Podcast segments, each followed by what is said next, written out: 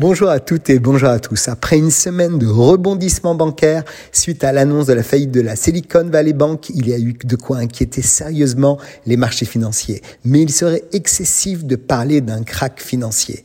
Tout commence donc le vendredi 10 mars avec la fermeture de la banque SVB et le séisme suscité dans le monde de la finance.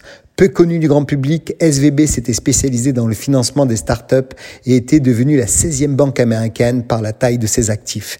Fin 2022, elle comptait 209 milliards de dollars d'actifs et environ 175 milliards de dépôts. Il s'agit de la plus grande faillite bancaire aux États-Unis depuis la crise financière de 2008.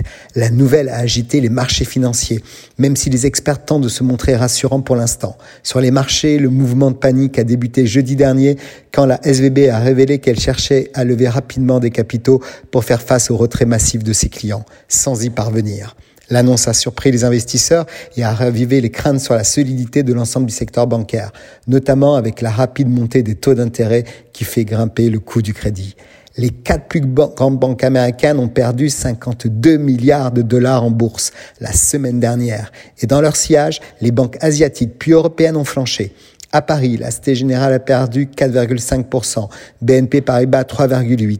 Ailleurs en Europe, la banque allemande Deutsche Bank a lâché 7,35% et la britannique Barclays 4,09%. Les autorités américaines ont pris officiellement possession de la banque et ont confié la gestion à l'agence américaine chargée de garantir les dépôts, la FDIC.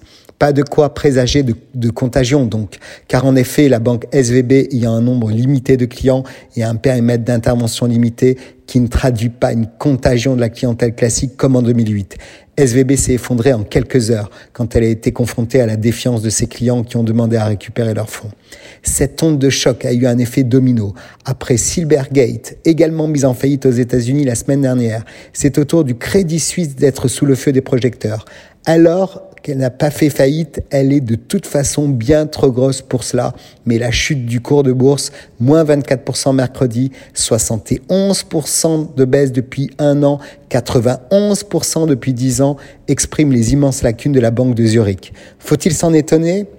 Crédit 6, à force d'instabilité managériale et d'opérations hasardeuses, était depuis longtemps l'homme malade de l'Europe bancaire.